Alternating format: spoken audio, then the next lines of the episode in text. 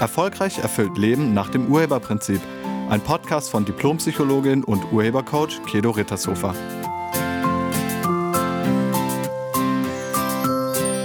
Hallo, herzlich willkommen und schön, dass du da bist. Kennst du den Satz, höre auf deine innere Stimme?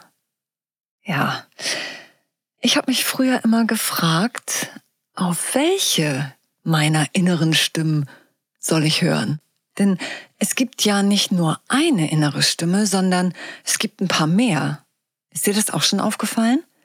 Wir haben in unserem Innern verschiedene, unterschiedliche, manchmal sogar widersprüchliche Stimmen. Da gibt es die Stimme unserer Triebe, Bedürfnisse und Instinkte. Und dann gibt es die Stimme unserer Gefühlsmuster und Ängste. Dann gibt es die Stimme unseres künstlichen Egos und die Stimme unseres Elternhauses und unserer Erziehung. Dann gibt's noch die Stimme von der Kultur und Religion, in der wir aufgewachsen sind, und die Stimme unseres privaten und beruflichen Umfeldes und die Stimme des Herzens und der Intuition. Alle diese Stimmen tauchen allesamt permanent und oft gleichzeitig in unserem Gedankensystem auf. Auf welche von all diesen Stimmen sollen wir denn nun hören? Welcher dieser Stimmen sollen wir folgen? Nehmen wir diese einzelnen Stimmen doch einmal kurz unter die Lupe. Die Stimme der Triebe, Bedürfnisse und Instinkte, das ist der direkte Draht zu unserem physischen Körper. Die sagt uns, dass wir jetzt Hunger haben, Durst haben, was essen müssen, uns wärmer anziehen sollen, was auch immer. Das ist die Stimme des Körpers. Und fast alle anderen Stimmen, also Elternhaus, Erziehung, Kultur, Religion, Umfeld, sind zusammengefasst die Stimme unseres Verstandes oder unseres Egos oder wie ich es nenne, die Stimme des inneren Kommentators.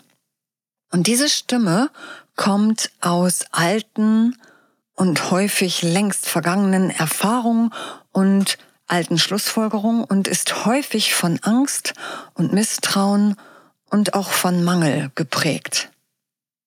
Die Stimme des Herzens oder der Intuition und das ist die Stimme unserer inneren Intelligenz, also unserer Seele, beziehungsweise die Stimme unseres göttlichen Seins. Also nennen wir es mal zusammengefasst eine intelligente, ein intelligentes Bewusstsein in uns drin oder die Stimme unseres Herzens. Also diese drei Stimmen gibt es. Es gibt die Körperstimme, es gibt den inneren Kommentator und es gibt die Herzensstimme. Du kannst wählen, auf welche dieser drei Stimmen du hören willst.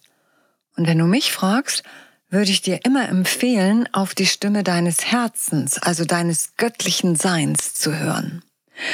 Dann ist natürlich die Frage, wie erkennt man die Stimme des Herzens bei all den anderen Stimmen in unserem Gedankensystem? Die Stimme des Herzens oder die Stimme unseres göttlichen Seins erkennst du daran, dass sie immer klar und positiv ist. Sie ist immer konstruktiv und immer lösungsorientiert. Sie fordert zur Harmonie auf, also zum inneren Frieden und niemals zur Manipulation oder zum Streit.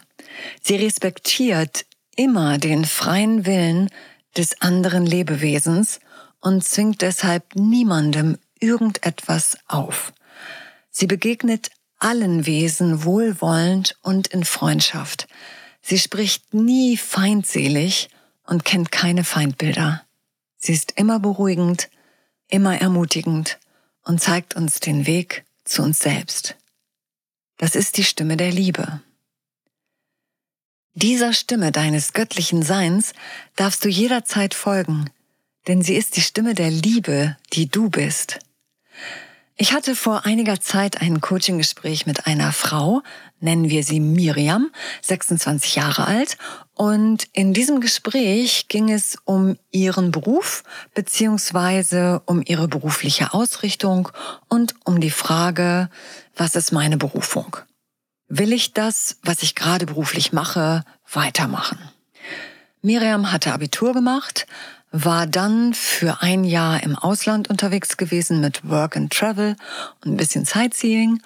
Und danach hat sie ein Studium angefangen im Bereich Marketing und Kommunikationsdesign, hat dieses Studium auch erfolgreich beendet und ist jetzt seit circa einem Jahr oder etwas über einem Jahr in einer großen Medienanstalt tätig. Miriam war aufgefallen, dass es ihr seit einigen Monaten überhaupt nicht mehr gut ging. Sie hatte Schlafstörungen, sie hatte permanent Kopfschmerzen und sie war innerlich total aus dem Gleichgewicht. Sie war nur noch genervt und gestresst. Miriam sagte mir, dass sie total unzufrieden sei. Die Kollegen, die seien zwar super nett, aber sie hatte so überhaupt keine Freude mehr daran, was sie da machte. Sie fragte sich immer häufiger, ob das dort das Richtige für sie sei. Das, was Miriam da schilderte, sind sehr typische Anzeichen dafür, dass man nicht mehr auf dem für sich selbst richtigen Lebensweg ist. Dass man also nicht mehr auf die Stimme der inneren Intelligenz, auf die Stimme des Herzens gehört hat, sondern auf eine andere innere Stimme hört. Ich wollte erstmal von Miriam wissen, wieso sie dieses Studium gewählt hatte. Also warum hast du das studiert, was du studiert hast? Und Miriam erzählte mir, dass sie gerne anderen Menschen dabei helfen wollte, beruflich erfolgreich zu sein. Zum Erfolg gehört die Sichtbarkeit und genau darin wollte sie andere unterstützen. Also andere darin unterstützen, mit ihrem Angebot sichtbar zu werden und dadurch erfolgreich zu sein. Vom Studium war sie total begeistert. Deshalb wusste sie auch, dass das für sie das absolut Richtige ist. Aber seit sie in diesem Unternehmen arbeitete, hatte sie kaum noch Spaß an dem, was sie tat. Dann habe ich sie gefragt, aus welcher Motivation heraus sie sich für dieses Unternehmen entschieden hat. Und dann wurde es spannend. Miriam sagte, weil der Job dort sicher ist. Mit anderen Worten, bei der Wahl dieser Firma hatte sie auf die Stimme der Angst gehört und nicht mehr auf die Stimme der Liebe.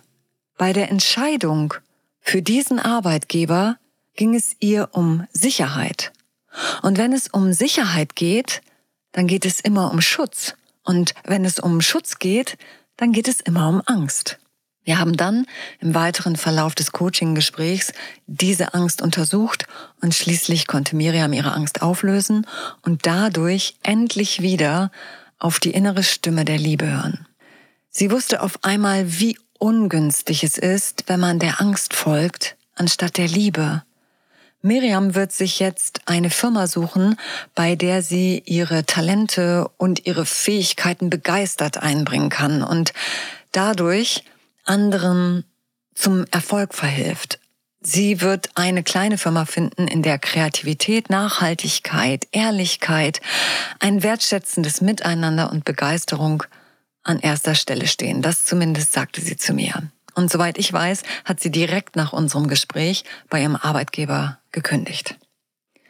Wenn du wissen willst, welcher inneren Stimme du gerade folgst, dann achte darauf, wie es dir geht wenn wir über einen längeren Zeitraum nicht der Stimme unseres Herzens folgen, dann hat das oft chronischen Dauerstress zur Folge. Dauerstress führt zu erhöhtem Stresshormonspiegel im Blut, was dann zu körperlichem Unwohlsein führt, also zur Krankheit. Es kommt zu typischen Stresskrankheiten wie Schlafstörungen, Kopfschmerzen, Konzentrationsstörungen, Verdauungsbeschwerden oder chronischen Schmerzen. Auch an deinem Betäubungsmittelkonsum kannst du erkennen, auf welche innere Stimme du gerade hörst.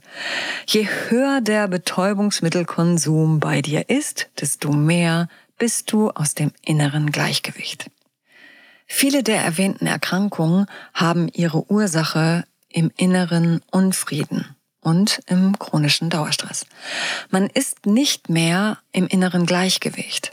Und das nur, weil wir es verlernt haben, auf die weise Stimme unseres Herzens zu hören und uns deshalb konträr zu unserem Lebensplan oder unserer Lebensaufgabe bewegen. Wenn das gerade bei dir so ist, dann erlaube dir wieder Kontakt mit deiner inneren Intelligenz aufzunehmen. Wie das geht? Als erstes brauchst du, wie immer, die Absicht dazu, also die Absicht, das zu wollen. Und dann höre einfach mal damit auf, dich ständig abzulenken oder berieseln zu lassen. Sei doch mal mit dir selbst. Sei mal mit dir, wirklich nur mit dir. Sei mal alleine, ohne äußere Ablenkung. Mir hilft es zum Beispiel super gut, in die Natur zu gehen.